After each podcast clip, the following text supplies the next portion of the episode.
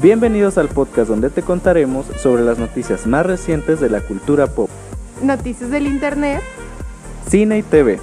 noticias del mundo drag y LGBT. ¿Qué estás esperando? Sírvete un trago y quédate con nosotros. Esto es... Te lo, cuento, con vodka.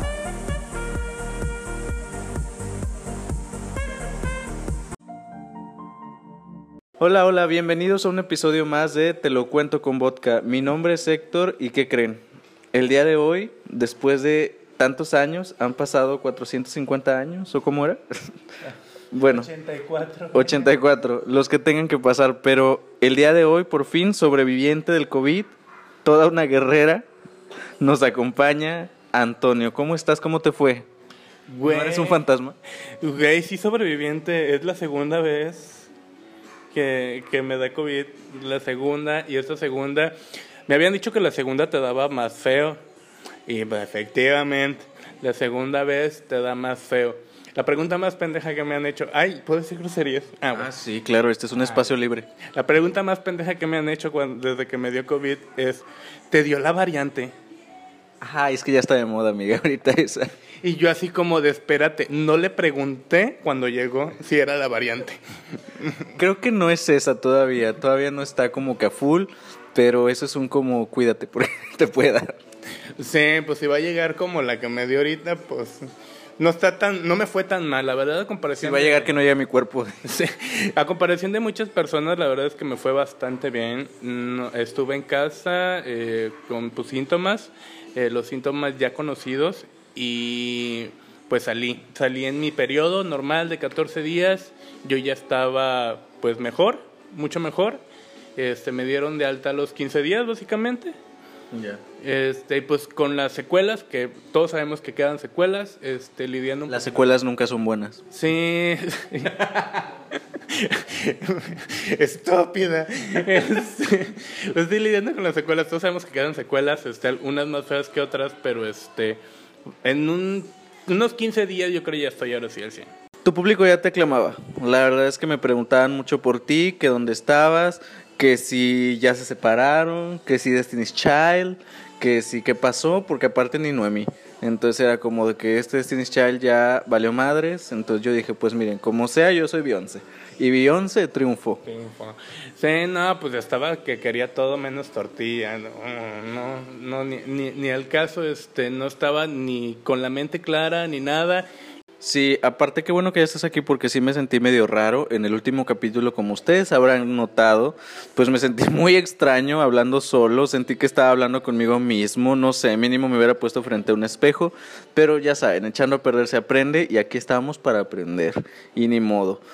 Pero bueno, ya estamos aquí y vamos a iniciar ya porque mientras tú te fuiste pasaron muchas cosas. O sea, te perdiste dos semanas de grandes noticias y bueno, ahorita estás abriendo una muy fuerte también. Así que vamos iniciando porque hay un dramita. ¿Qué digo dramita? Un dramón dentro de Twitter gay. No sé ni por dónde empezar porque... Empezó con un gusanito y no sé, se fue haciendo más grande como el juego del Snake. Entonces voy a tratar de narrar los hechos cronológicamente. Como ustedes recordarán, la semana pasada tuvimos una noticia de último minuto que hasta les puse ahí la alarmita. Que se trata, pues obviamente, de las influencers denominadas las chiquirrucas, conformadas por eh, tres chicos gays y comandados por la Madame, que es la más conocida, o Charlita de Aguinaga, a quien vimos en Toma mi dinerita.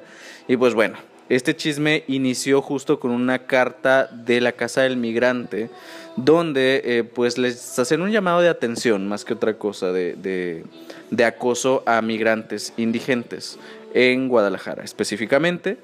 Y bueno, se hizo el boom ese día que les di la información, explotaron las redes, salieron muchos, muchas cosas más a partir de eso y es justo lo que vamos a comentar ahora. Se abrió una, una carpeta de investigación en contra de las chiquirrucas para ver qué había pasado. Dijeron que pues tenían que eh, primero localizar al, al afectado para ver si quería poner una denuncia. Entonces pues bueno, no, no sabemos qué es lo que vaya a pasar, si lo vayan a encontrar y si él quiera denunciar para empezar. Entonces, como yo les comenté la vez pasada, es muy complicado que proceda eh, la ley hacia un migrante porque pues hacen falta derechos en protección al migrante, como que no tenemos una ley que los proteja al 100%, al contrario, es más el miedo del migrante que, que otra cosa, ¿no? Por la justicia, como que tampoco se quieren meter en problemas por ser migrantes, ¿no? Pero pues bueno, ya veremos qué sucede. Y pues bueno, a raíz de esto iniciaron una serie de cosas eh, que salieron a la luz que ahorita vamos a comentar. Bueno, como sabemos en, en, los procesos, o bueno, yo tengo poco conocimiento sobre, pero lo que sé, no puede haber este un proceso legal si no hay un denunciante.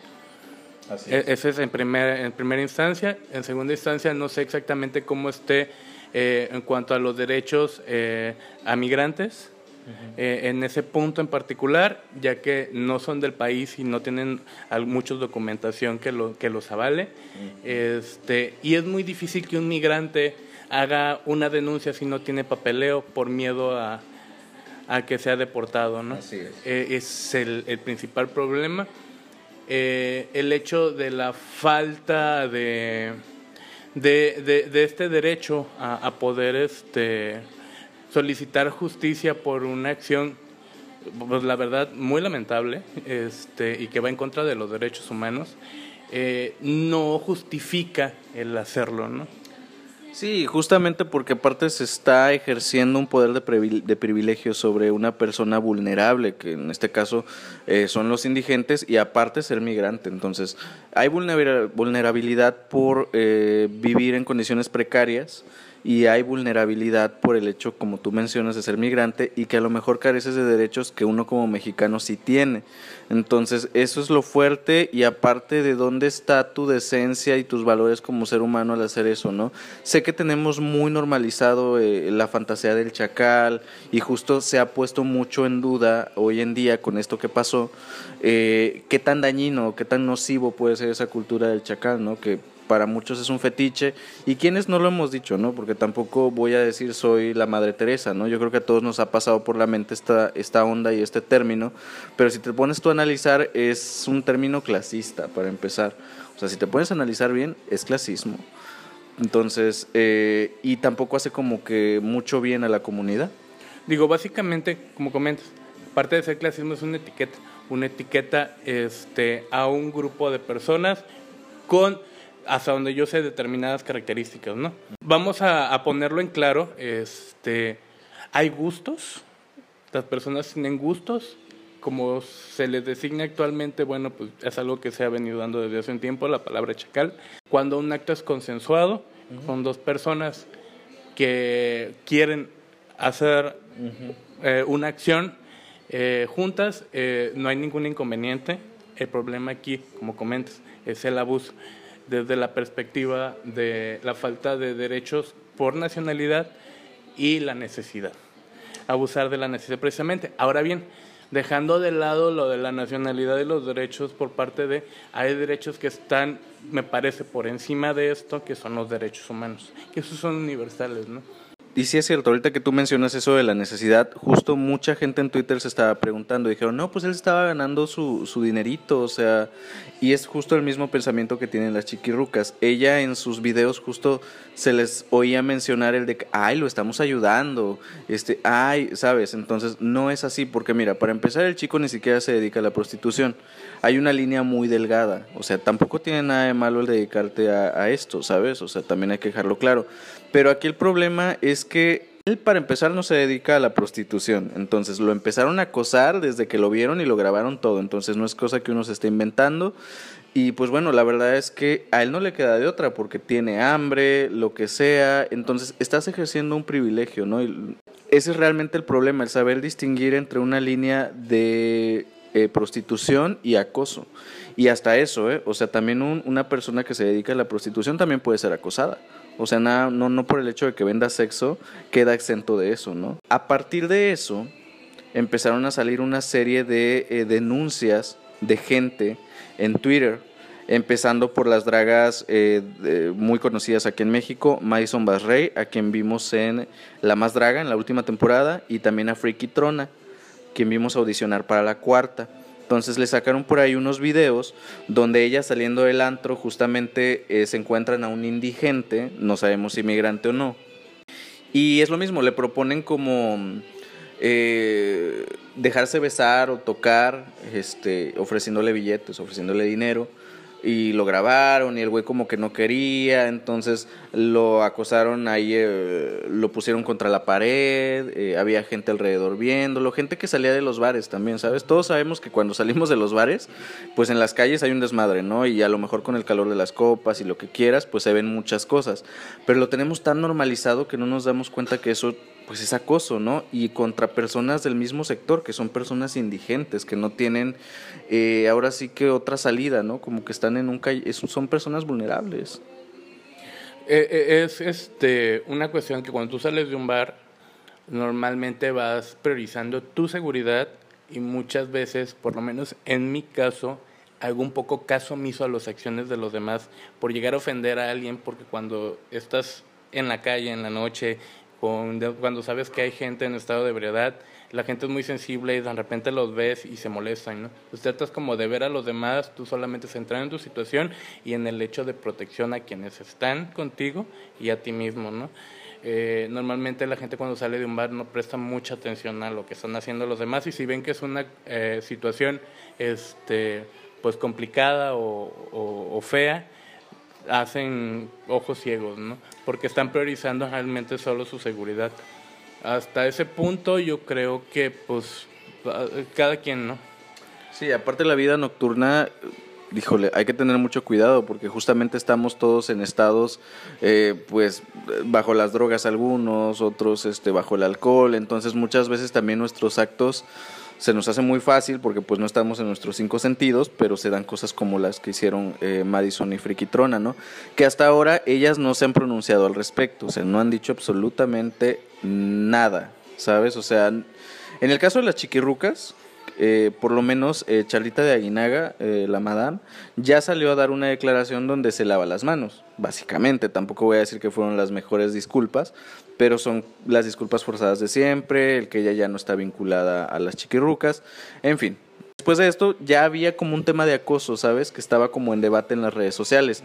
Ya no nada más de indigentes, ¿no? De muchas cosas. Entonces empiezan a salir también muchas personas a poner quejas de los videos que suben los extuiteros eh, donde de repente graban también a indigentes eh, sin que ellos se den cuenta, entonces los empiezan así como a pues a acosar, los empiezan como a cachondear y yo nunca lo vi bien, fíjate, eso viene de la mano con lo que hablábamos del tema del chacal. Entonces, el grabar también sin autorización es acoso, ¿no? Y subirlo a la red, pues peor, porque lo estás, lo estás exponiendo sin su consentimiento.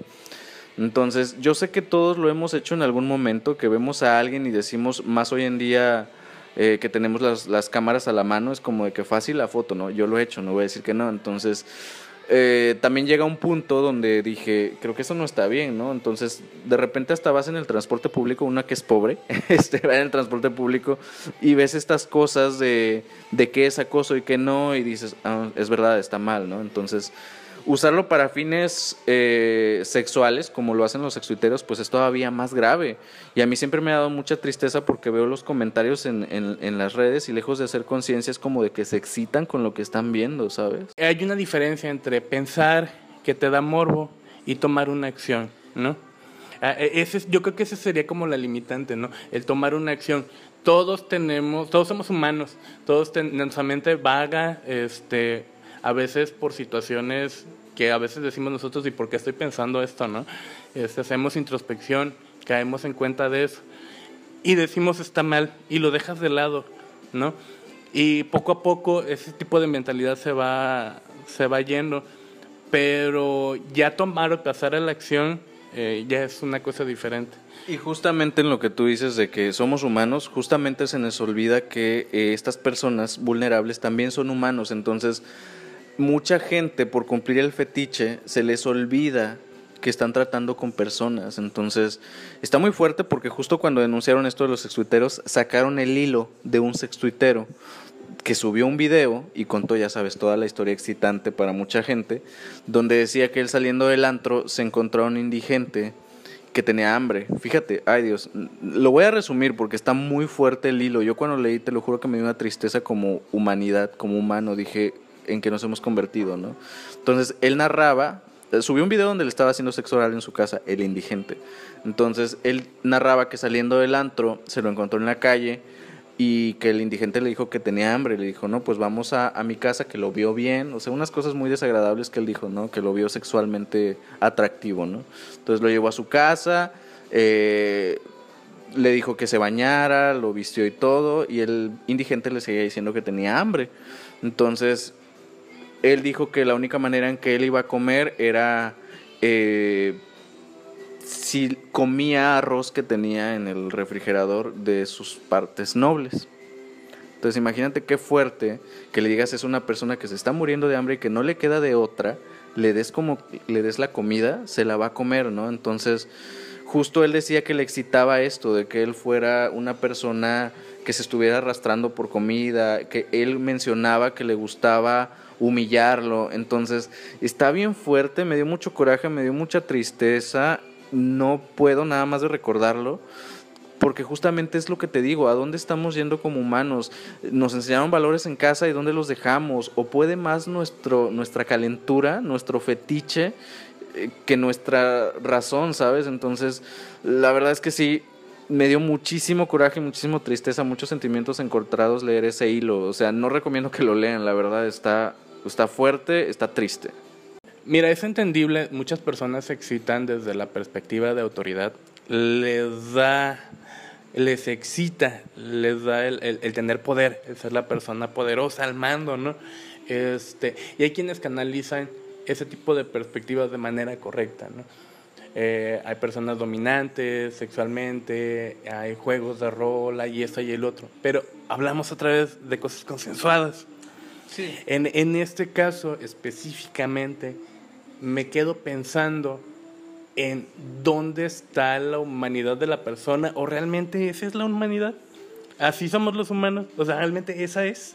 Sí, es así, qué tristeza, porque justamente yo creo que hay que tener la capacidad de separar eh, la razón con lo sexual, ¿no? Porque si no me estás diciendo únicamente que estás pensando con la reata o con lo que estés pensando, no sé, qué sé yo. Entonces, no es posible que pueda más tu lado sexual que tu lado eh, razonable, ¿sabes? Entonces, a mí se me hace incluso hasta tonto, porque eh, para mí no son personas inteligentes, ¿sabes? Para mí una persona inteligente es la que sabe separar. Y como tú dices, hay una línea muy delgada entre que sea, muy, entre que sea consensuado y no tú puedes tener como pareja eh, roles sexuales o con quien sea, no puede ser una pareja, un compañero sexual, digamos. Pero es un acuerdo, ¿no? Es de que, mira, a mí me gusta en el sexo que pase esto, esto y esto y esto. No están para saberlo ni yo para contarlo, pero lo he hecho. pero es distinto, ¿no? Y, sin embargo pones límites. Entonces, yo no sé si estas personas por querer conseguir algo más realista, pues recurren a este tipo de cosas. Entonces, yo nunca le he entendido, eh, siempre me ha parecido nefasto el acoso a indigentes, siempre, te lo juro, desde que tengo razón. Alguien en Twitter decía, fíjate que se me hizo bien tonto, alguien en Twitter decía, ay, por favor, este, como si no nos hubiera pasado eso por la mente cuando vemos a algún indigente. Que yo me acuerdo que respondí ese tweet y dije, no, mi ciela, a mí nunca en la vida me ha pasado por la mente, se me ha hecho muy enfermo y se me hace muy pendejo que, que, que, este, que tú pienses que todos somos iguales.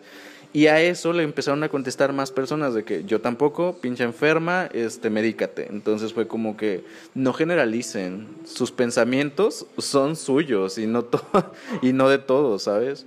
Pues es lo que te decía también, hay una gran, gran, gran diferencia entre hacer introspección, eh, tener un pensamiento, eh, pues no un buen pensamiento, vaya, este, tener no un buen pensamiento y decir está mal y dejarlo solo pasar, ¿no? A tomar una acción o ya tomarlo como, como un de siempre, ¿no? Claro. Y, Porque fantasías tenemos, eso sí, es normal. Fantasías tenemos todos, ¿no? Este, siempre pasa el hecho de que vas por la calle, te gusta alguien, ¿no? que es como de vas por la calle, te gusta alguien, lo ves, te gustó, fin del asunto, ¿no? Y ya. Y ya. Si ves que hay un indicio, pues obviamente eh. ya ya hay un consenso. Pues sí, pero pues, eh, eh, básicamente es, hay una línea entre el que te guste alguien, lo veas y te gusta, y ser tan insistente en mirar, observar no sé, algunos llegan a tomar fotografías o video y eso ya pasa a ser acoso, ¿no? No es lo mismo que te guste a alguien. Y justamente este sextuitero, la razón eh, por la que puso a Rosa en su así fue precisamente porque ah, en un inicio intentó hacerle sexo oral, pero no podía porque el chico evidentemente era heterosexual, entonces él le dijo, si tienes hambre, a lo mejor con esto te ayudo para que puedas hacerlo mejor, ¿sabes? O sea, está fuertísimo. Frío. estoy frío. Este. La verdad es que sí necesita terapia. necesita ayuda, o sea, no todos estamos así enfermos, señores, no a todos nos llama, si, si a usted le llama la atención una persona indigente y procede y tiene estas cosas, vayan a terapia, o sea, de verdad eso no es normal, o sea, que ustedes lo quieran normalizar es otra cosa, pero ya hablándoles al chile y ni modo, están enfermos, médicate loca. Sí, la verdad es que denigrar a una persona de esa manera no, no. Continuando con este tema, por supuesto, esto es un solo tema, ¿eh? de hecho yo le llamé sextuiteros, dragas e influencers denunciados por acoso. Y justamente vamos a hablar ahora de Pepe y Teo, que yo los amo mucho.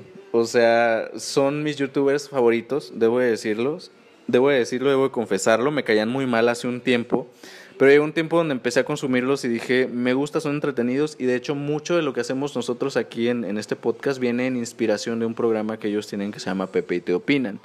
Entonces ellos son como un estandarte muy fuerte de la comunidad LGBT. Tienen sus haters, como todo, pero tienen mucha gente que los quiere. De los más seguidos, de los que tienen más suscriptores en YouTube actualmente, ¿no? Bueno, vino Mario Pineda, otro influencer, eh, a denunciarlos por acoso. Él asegura que en sus videos eh, donde él colaboraba con ellos, eh, le tocaban sus partes nobles, le preguntaban cosas como el tamaño de su pene, este, que si querían hacer, Pepe de Pepe y Teo le preguntaba en algún momento si quería hacer un trío con él y Charlie, estando trabajando, ¿sabes? Entonces Charlie es la pareja de Pepe. Entonces, pues está muy fuerte porque si ustedes voltean a ver los videos, ahorita ya no están, ya los borraron, pero yo sí vi varios, ¿no? Entonces, ellos de 2017 hacia atrás sí tenían este, esta manera de ser, pues de acoso, no se le puede llamar de otra forma, ¿no? Entonces, todos los invitados que iban hombres era como de que los tocaban y todo, entonces, pues evidentemente eso es acoso. Eh, bueno, viene el video de Mario Pineda eh, denunciándolo hasta las lágrimas en, su video. Eh, y luego se le une Osiris Orozco, quien también colaboró con ellos en un video de cocina, donde también denuncia que eh, Pepe y Teo lo tocaron, él por presión social obviamente pues no decía nada, porque era como que me voy a ver mamón yo, ¿sabes? Eso es la presión social. Más ellos, ¿no? Siendo unos influencers, pues a quién le iban a creer, ¿no? O quién se iba a ver mal, Osiris o ellos. Eh, las tías pues no dijeron nada, son las tías de México, así les llaman. este, no dijeron nada por un buen rato, se mantuvieron herméticas hasta que sacaron un video eh, donde estaban leyendo su disculpa. Entiendo que la hayan leído porque pues obviamente se quieren proteger ante futuras eh, causas legales que pudieran llegar a, enfrentar. Y pues hay mucho debate, ¿no? Hay gente que los apoya, hay gente que no. Eh, sí fue muy choqueante porque estamos hablando de influencers de los más grandes que tenemos hoy en día, entonces eso lo hace todavía más más choqueante, como menciono. A mí me hace ruido el hecho de que por ser personas de la comunidad LGBT y porque te lo ponen eso en todos los encabezados. Así es. Ah, claro, porque hasta Ciro Gómez Leiva y Denise Merker y Carmen Aristegui ya están haciendo réplica del asunto. No es algo que ya se quedó en Twitter gay, o sea, ya está a nivel nacional. Sí, entonces es como de... Y vayan a pensar que yo soy así, por ser de parte de la comunidad LGBT. Y así como de me está perjudicando esto. De hecho, nos perjudica, nos perjudica a todos como colectivo, porque justo he visto comentarios que dicen, ay, pues ya ven, y en junio ellos pidiendo respeto y ellos no respetan. Entonces la gente generaliza y si es algo que nos afecta a todos como colectivo, como menciono, como comunidad LGBT, en este caso, pues la G de las siglas, ¿no? Que es la más perjudicada. Sí, entonces, ese es para empezar. Y me terminó dando tantas vueltas que me... Y lo mismo con los antes mencionados, ¿eh? Sí, y me dolió la cabeza.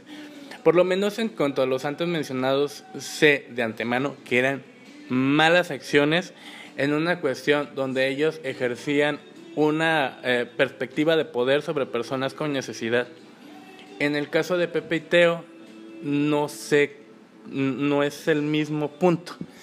es acoso al final, es pero... acoso al final de cuentas, pero me, me hace ruido el hecho de si había una perspectiva de poder por encima de las personas.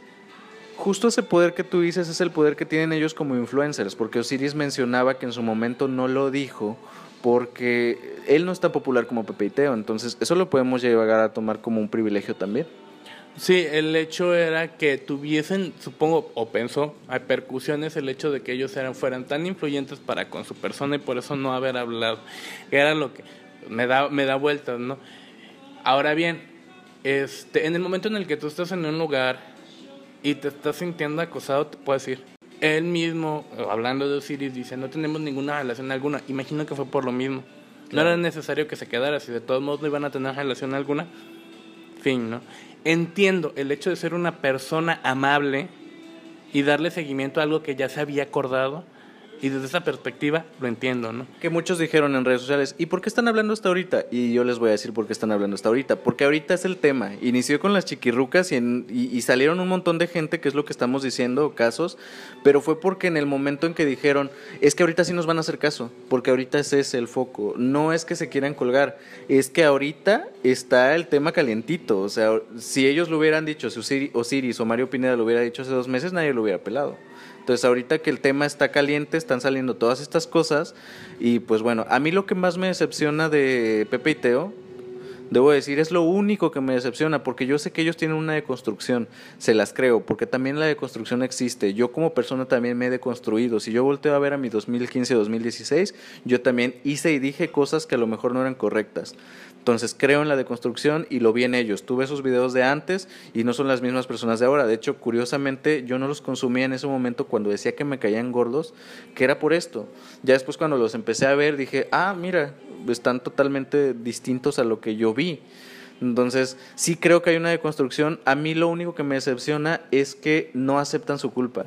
Y yo sé que ellos son personas, como sigo su, su contenido, que no tan fácilmente aceptan errores. Entonces, en sus disculpas, jamás se hacen responsables. Solo dijeron, sí se sintieron. O sea, tan fácil que es decir, sí lo hice, sí acosé, pero ya no soy esta persona, ¿sabes?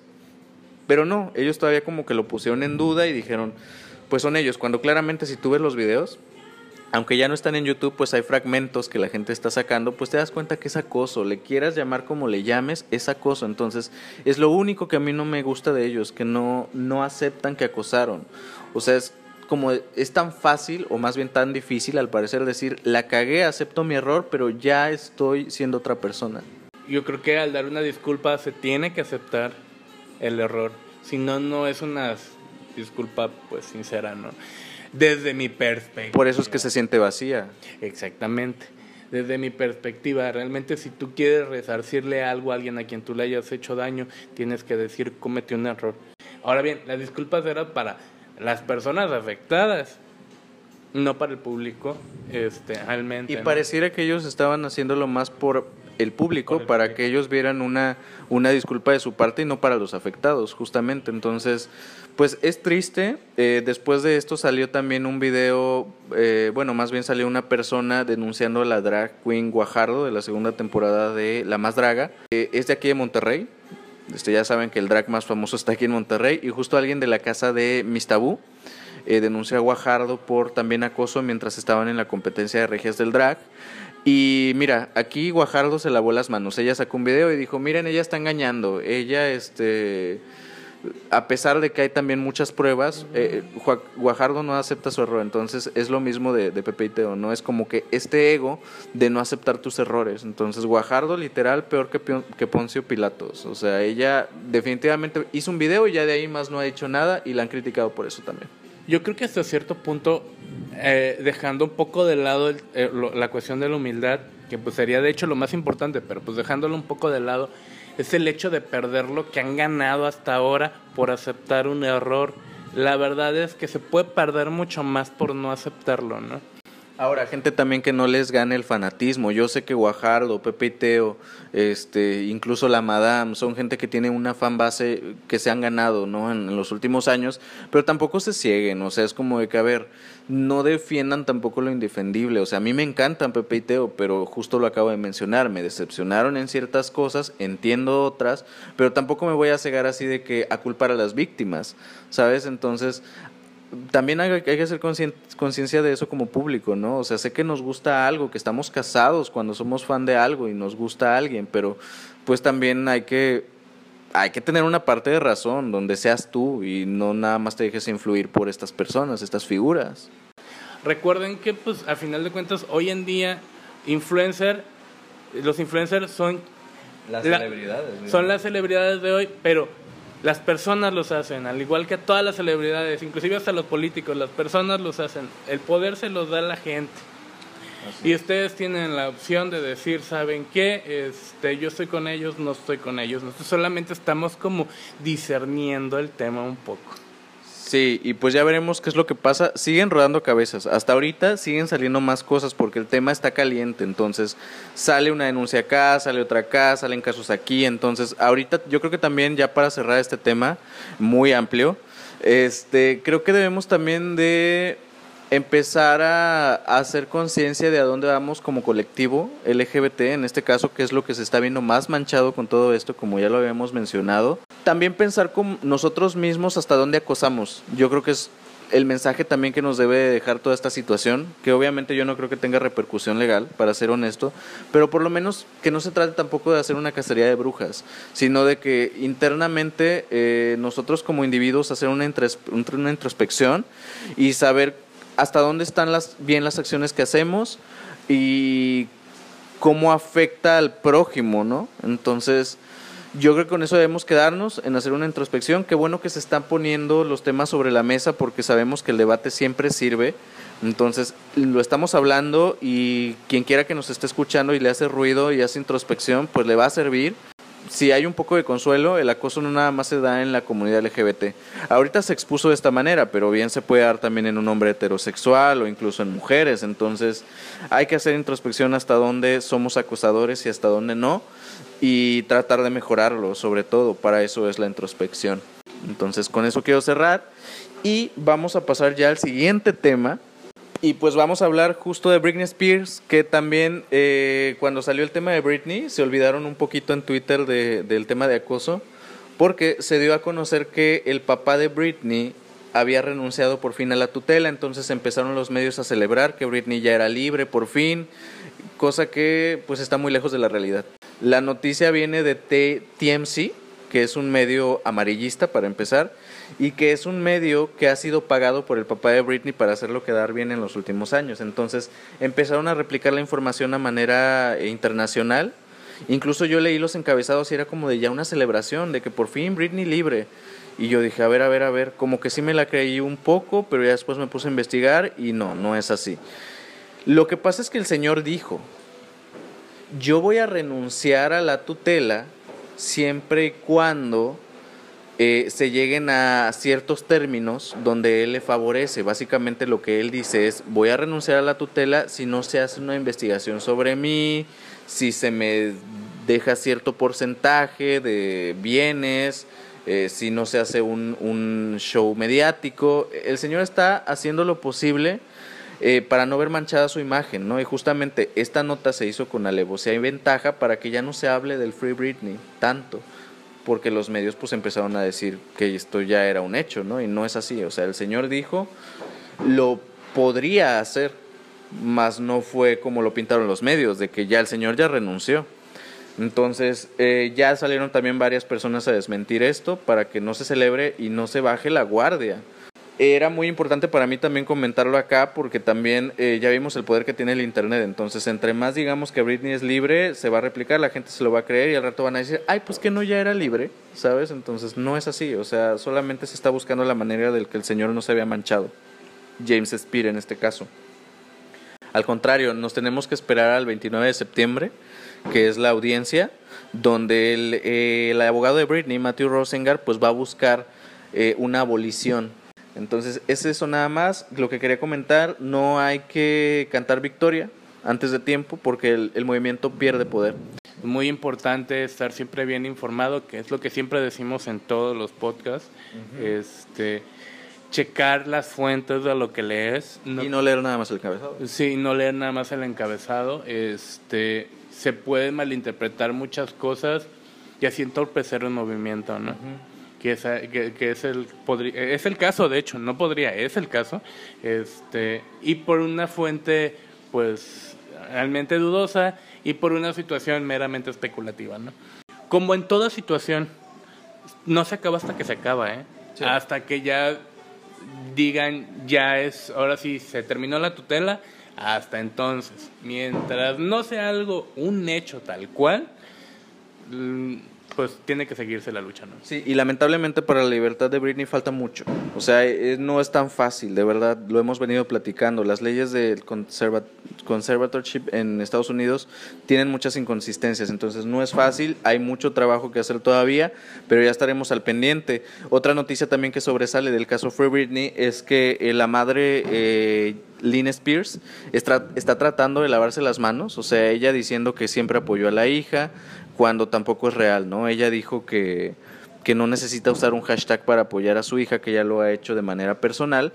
Eh, lo dijo en redes, pero a partir de esto la prima de Britney, que es eh, Ali, Ali Sims, salió a desmentirla, le tiró el evento y le dijo, a ver, a ver, tú fuiste la que le ponía las pastillas a Britney en las bebidas para llevar la rehabilitación, entonces no me vengas con que tú estabas de parte de Britney ahora que tienes toda esta presión mediática todos se quieren lavar las manos, pero lo bueno que hay gente saliendo a desmentir, incluso gente que trabajó con Britney cuando eran niños en el club de Mickey Mouse, salieron a decir, miren, yo veía cómo trataba de mal este el papá y la mamá a Britney cuando ella era una niña, ¿no? Entonces están saliendo mucho mugreo a la luz desde su infancia. Sí, pues es que realmente el abuso fue desde un inicio, ¿no? Este, desde el hecho de que se le vio la el potencial de artista pues más que nada de recaudar capital, ¿no? El dinero. Y es exactamente cuando se le vio la capacidad de poder adquirir dinero de ella, fue cuando inició todo, ¿no? Oye, ¿y qué crees? Que a Pati Navidad le dio COVID y también a Pedrito Sola. Vas a decir tú por qué es noticia si a todo el mundo le da ahorita porque hay una dualidad, justamente. Eh, como sabemos, Pati Navidad es eh, negacionista de la vacuna y del virus en general. Bueno, ya sabemos todo lo que ha dicho, que nos vamos a convertir en robots y todo. Y por otra parte, pues está Pedrito Sola, que es muy querido, que ha sido como, eh, no ha sido negacionista, ha sido todo lo contrario. Él apoya el tema de las vacunas, incluso él ya se vacunó. Y pues el tema aquí es ese, él, él ya se vacunó y solamente le dio un resfriado. Y Pati Navidad, que es negacionista, pues está entubada en estos momentos. Entonces la gente ya sabes empezó a hacer esta comparativa y dijeron, bueno, este, ya ves por qué, qué es lo que te está pasando por, por negacionista, por inventarte teorías conspirativas y estas cosas. Y pues es el, ese es el té, ¿no? Este, por una parte condenando a Patti y por otra parte alabando a tío Pedrito Sola. Se me haría muy fácil hacer un chiste de todo esto, porque hasta cierto punto, si lo piensas y así como lo explicaste, sencillamente ya es asible, ¿no? Pero este es importante concientizar, ya saben que yo tengo esa perspectiva más como seria, concientizar el hecho de esa comparativa le sirva para tomar una decisión a futuro sobre ponerse o no la vacuna, personas que aún no dudan, que aún no saben. Señores, yo acabo de salir de COVID, entonces el virus existe, todavía le seguimos diciendo, después de dos años ya le seguimos diciendo el virus existe, ¿no? es mundial, es una situación real, este, y no es una situación fácil de llevar, ¿no? De hecho llegó un punto en el que cuando yo estaba con, con el COVID me quedé pensando en vamos a utilizar cubrebocas quién sabe hasta cuándo. Este, esto ya es como parte de nuestra vida. Eh, lo mejor es adaptarse, lo mejor es tomar medidas, lo mejor es prevenirse con la vacuna, lo mejor es ser responsable, básicamente, tanto para ti, para contigo, como para los demás. Ya si no te importas, tú por lo menos seas responsable con los demás. Oigan, y tampoco hay que burlarnos de, o que no nos dé gusto lo que le está pasando a Pati Navidad. Yo sé que, pues sí, muchos decimos, ay, pues el karma por estar mal informando a la gente. Pero miren, también hay que ser conscientes de que Pati Navidad en su mundo a lo mejor sí cree esas teorías, ¿sabes? A lo mejor, pues ella, al final es un ser humano que tiene un pensamiento, ¿no? Claro, es mal porque tú como celebridad pues estás mal informando a la gente, entonces sí está mal evidentemente la acción, pero también hay que, hay que alegrarnos, o al final es un ser humano que, que la caga, y pues ahí está cagándola. Esperemos que le sirva de conciencia también a la mujer para decir, a ver, ya no voy a mal informar a la gente, este, que tenga, no sé, como que una parte más razonable, ¿no?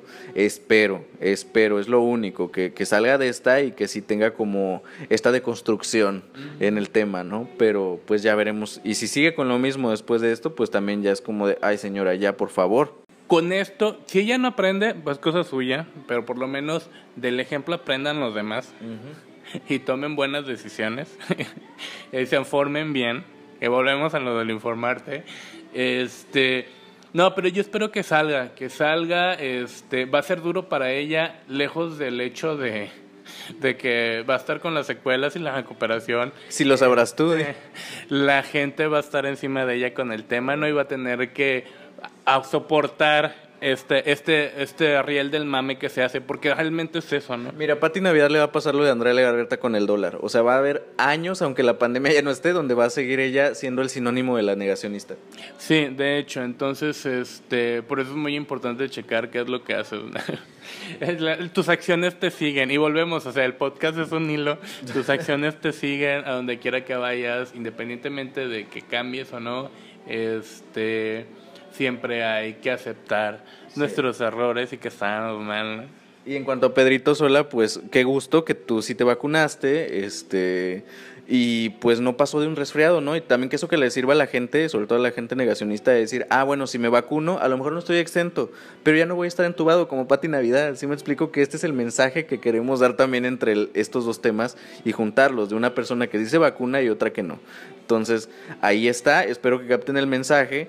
Y pues de Pedrito Sola no tengo nada más que decir, o sea, de hecho tengo muchas cosas buenas que decir, porque a pesar de que él ha sido una persona que ya es mayor, ha tratado de adaptarse y entonces eso se lo admiro mucho, tanto en temas LGBT siendo él miembro, como en temas de salud, por ejemplo, ¿sabes? Entonces, eh, la verdad es que mi admiración porque de, de, repente hay cosas que dice que sí la caga, que yo lo escucho y digo, sí, sí la cagó en ese comentario, pero por lo menos es una persona que está abierta y que está eh, deconstruyéndose, ¿no? A pesar de que viene de otra generación, que le falta mucha gente de esa edad, o de 50 para arriba, qué sé yo.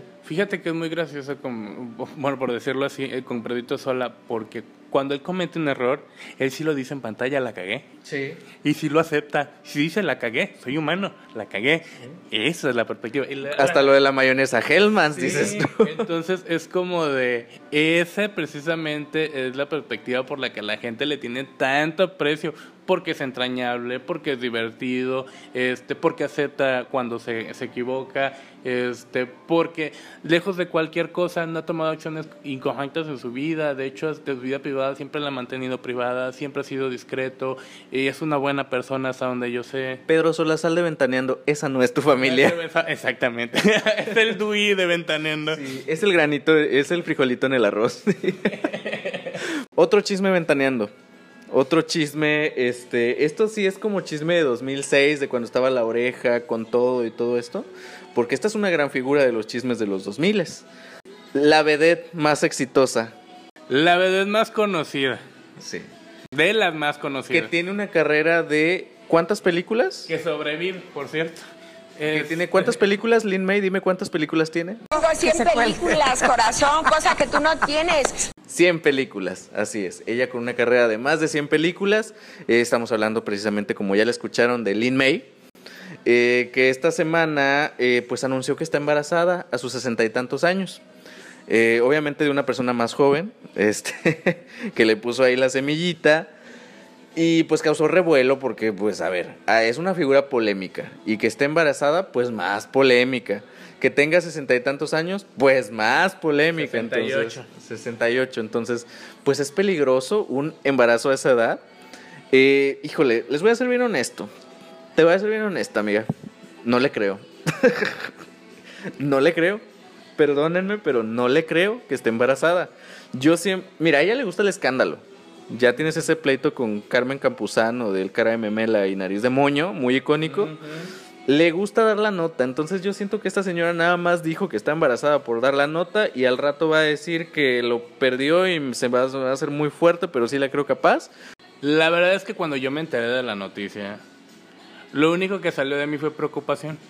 Porque dije, con la edad que tiene, las posibilidades este, de la salud del bebé son un poco complicadas, ¿no? Por decir. Y de ella.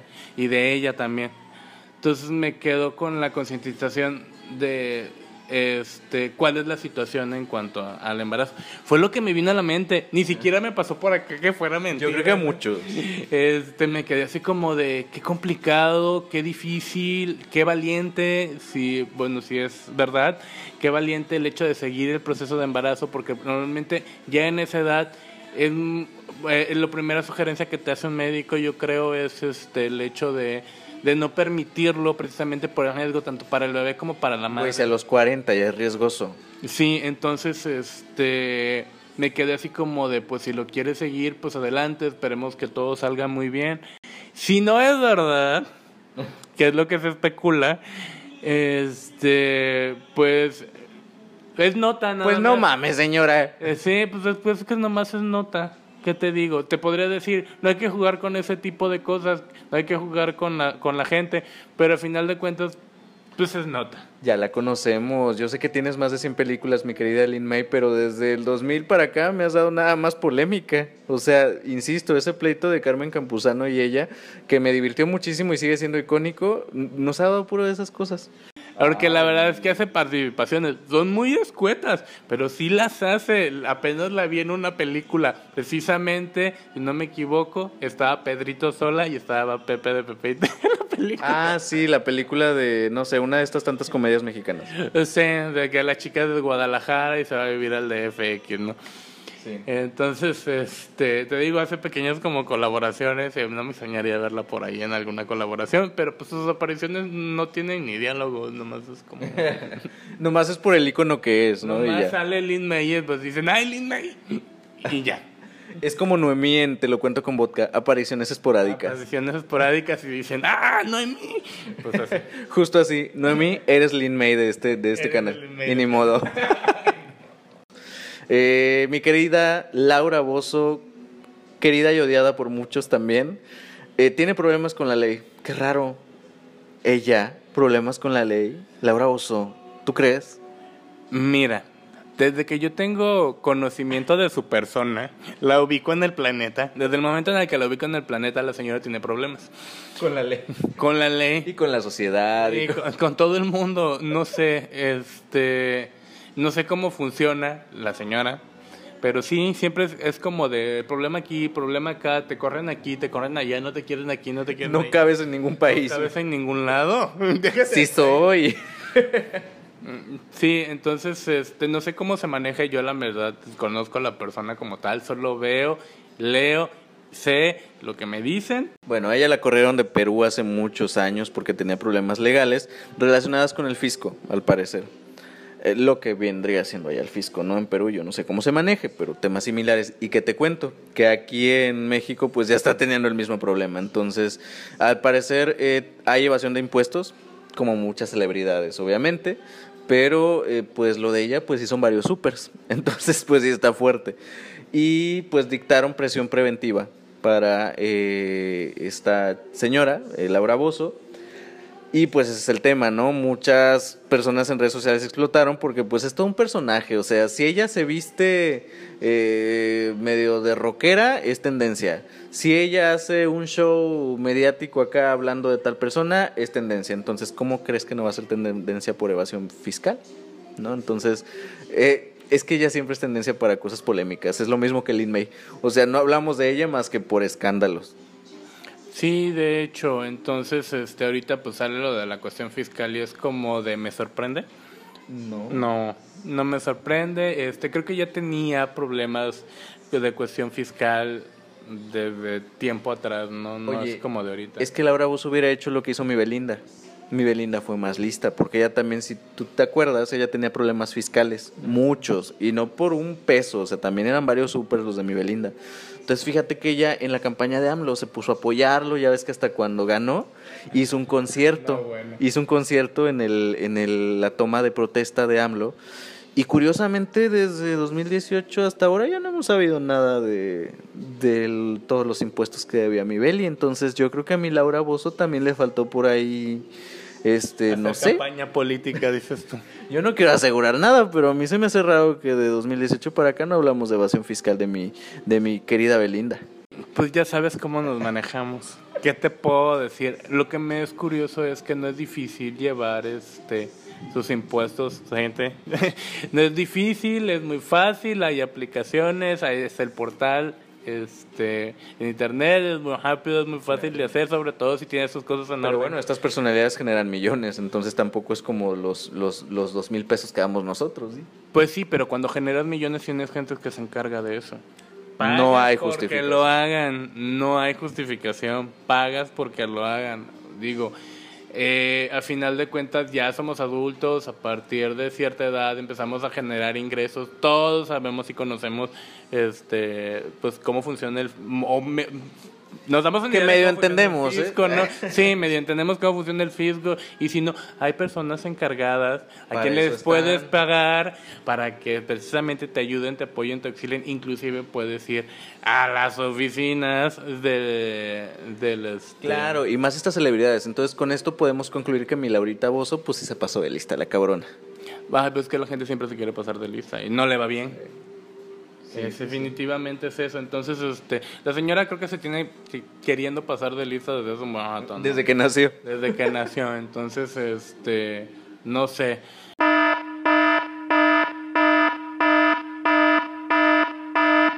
Oigan, oigan, ¿y qué creen?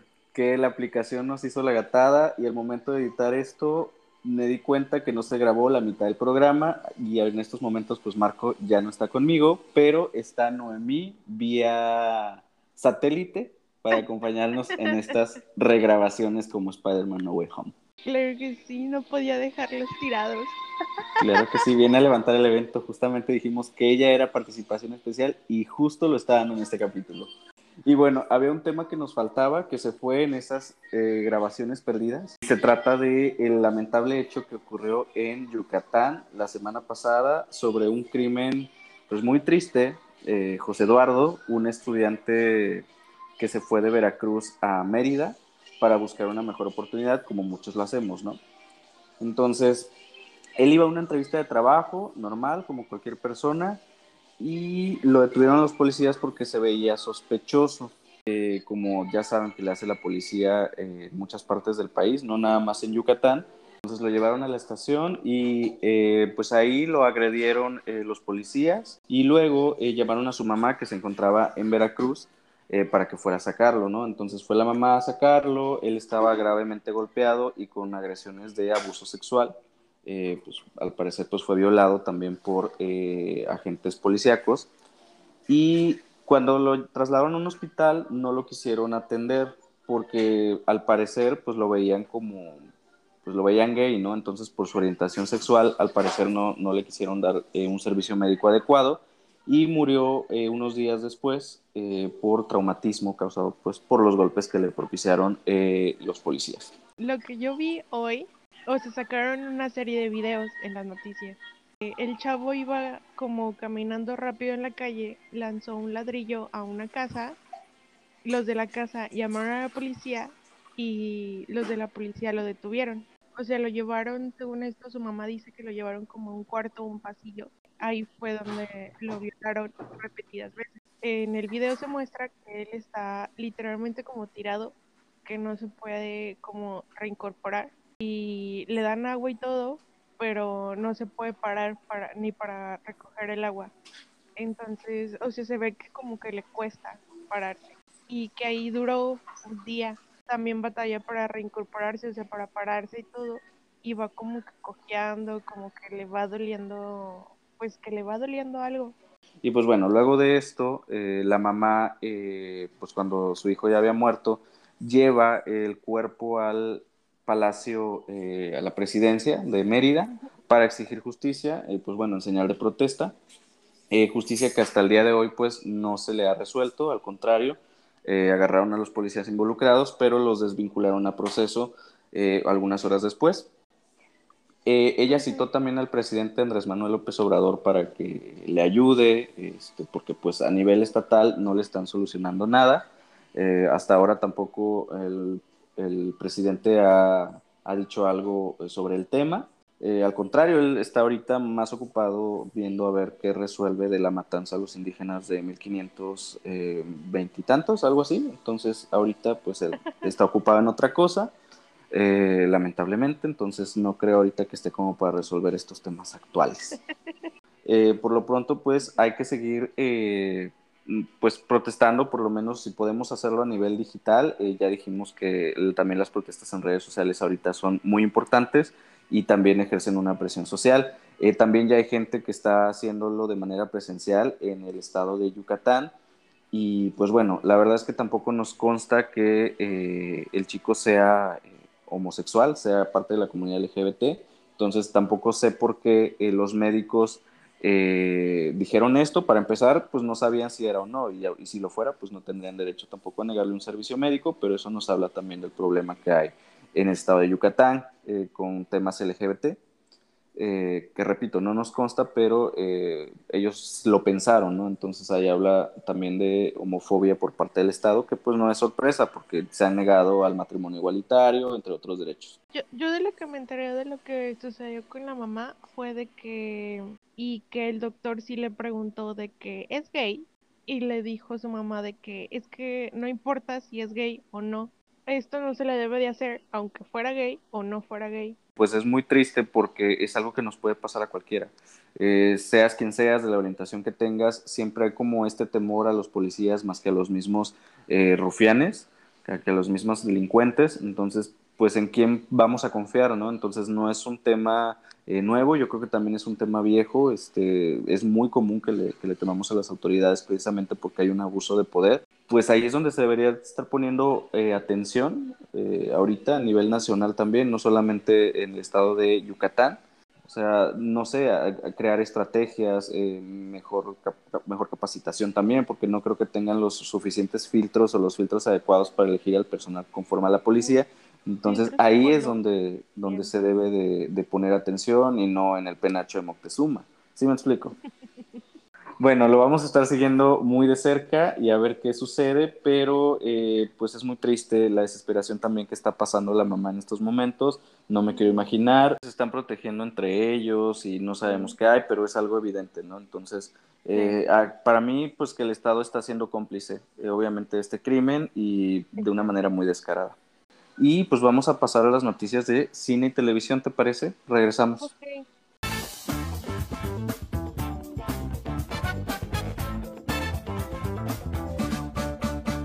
Bueno, vamos a comenzar con eh, la primera noticia y se trata del CONALEP que está incorporando ya o va a incorporar eh, carreras técnicas relacionadas con el cine. Esto pues en eh, asociación con un organismo muy importante de cine aquí en México, y pues bueno, está, está bien padre, qué envidia les tengo porque pues a mí me hubiera gustado estudiar algo así en la prepa, ¿no? Entonces ya tenemos ejemplos como Iñárritu, Cuarón, eh, todos estos que, sabemos que hay talento en México, entonces está padre que también ya se esté eh, abriendo camino a otras generaciones y pues sorprendiéndome el Conalep, jamás lo pensé. De hecho, sí, yo también me quedé de que hay, esto ya está muy avanzado.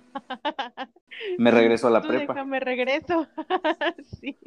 Pero bueno, un punto ahí para el Conalep. Y la siguiente noticia, hermana, fíjate que como tú sabes, la taquilla pues está en crisis, nada les está saliendo bien, eh, todo les male sal en estos momentos no están recaudando nada y pues parece que ya hay un nuevo fracaso anunciado, que se trata de la película de No Time to Die de James Bond.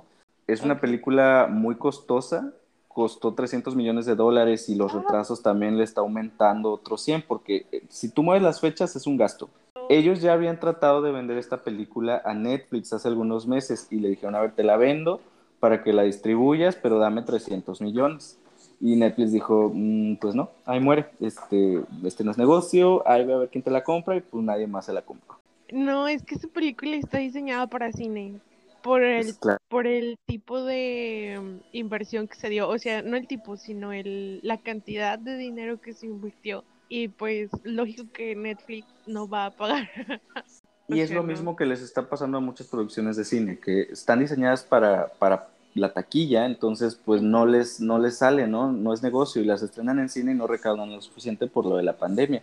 Entonces tampoco las pueden seguir guardando porque también es un gasto. Entonces esto es una pérdida de dinero que se va a ver eh, no nada más en James Bond, sino en muchas producciones más y ya lo vimos en Escuadrón Suicida. Bueno, en otras noticias, eh, también Sony compró Crunchyroll esta semana. Como ven, acabamos de decir que la taquilla está siendo un fracaso, pero el streaming no. Entonces, Sony ya se dio cuenta y muchas otras plataformas que el anime vende y vende mucho, Poder Otaku, y pues me acaban de comprar esta plataforma que se dedica pues a eh, distribuir animes. Oh, sí, cierto. También creo que este Disney Plus este, puso Star Plus. Sí, o sea, como ¿Sí que están... Sí, sí, Como supe. que están comprando, ajá. Sí, Nada están apostando mucho por el anime y está bien porque pues van a dar un mayor catálogo y pues un punto para las personas que les gusta consumir anime. Y bueno, eh, también este 13 de agosto se estrenó la nueva película donde sale Eugenio Derbez, que pues bueno, solamente es un papel secundario, no creen que es el protagonista, eh, hay mucha confusión sobre si es una película más eh, de él, de estas que produce o dirige, pero no. Y pues parece que pudiera ser también candidata a la próxima temporada de premios tiene 96% en Rotten Tomatoes con más de 150 críticas. La película se llama Coda. Yo también Como tú. tenía muchísimo esa duda. Yo también tenía muchísimo esa duda de que, de que si era de él, dije, pero él no ha anunciado que fuera su película. Y claro que no es de él, si fuera de él no tuviera tan buenas críticas, pero está padre que esté en una película de Si calidad. fuera de él, ay, mamona. Ay, es la verdad, es la verdad, y la que soporte. O sea, Eh, se sabe, se sabe, se sabe. Bueno, como No es ningún secreto. gustan- como a mí sí me gustan los de Eugenio, pues todo cool con la Ah, verdad. claro, claro, amiga. A mí me encantan los frijoles y también sé que me dan gases. ¡Ah! Estoy consciente. Y pues Ok. bueno, última noticia. Eh, salieron los nominados a los VMA y yo estoy perdida, perdida, perdida, porque lo único que conozco es Dualipa, Ariana Grande, BTS, porque sé que es muy popular ahí entre la chaviza, dices tú, pero fuera de eso, pues yo ya no le veo sentido que hagan los MTV VMA, ya ni videos pasan, yo mira, no supe, me quedé en 2011, pero pues aquí les estaré diciendo también quiénes son los ganadores, aunque yo conozca tres o cuatro. Yo me quedé en los 2000 con la Madonna. Te quedaste en el beso. Sí, hasta ahí y ya no avancé. Sí, no, No, entonces... o sea, no, no, ni enterada, porque la verdad que ya ni pasan música, nada más pasan las series. Sí, no, ya ni el caso, ya ni el caso. Pero bueno, parece que siguen siendo importantes porque lo siguen pasando, si no ya los hubieran cancelado, pero para mí, mira, no tienen ningún valor. O sea, ya los, las- los premios de Pues música para para, mí ya decayeron. ¿no? no, ajá, y yo, para muchos no tienen como que la gran importancia. Creo que es- los premios estos son como más de para los que van saliendo. Pero pues bueno, ahí estaremos informándoles quiénes son los ganadores. Espero que gane Ariana o Dua este, en lo que estén nominadas y ya, porque es lo único que conozco. Y pues estas fueron todas las noticias de cine y televisión. Regresamos en un momento.